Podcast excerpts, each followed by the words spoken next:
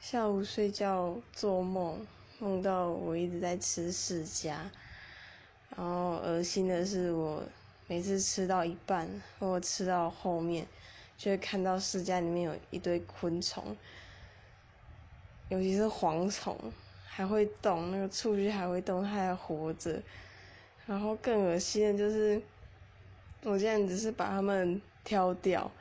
然后继续吃，好像习惯了一样，就很淡定的挑掉，然后继续吃，吃的很爽。嗯，之后还把那些昆虫装成一盘，然后说要拿出去给小鸟吃。我怎么会做这种诡异又恶心的梦啊？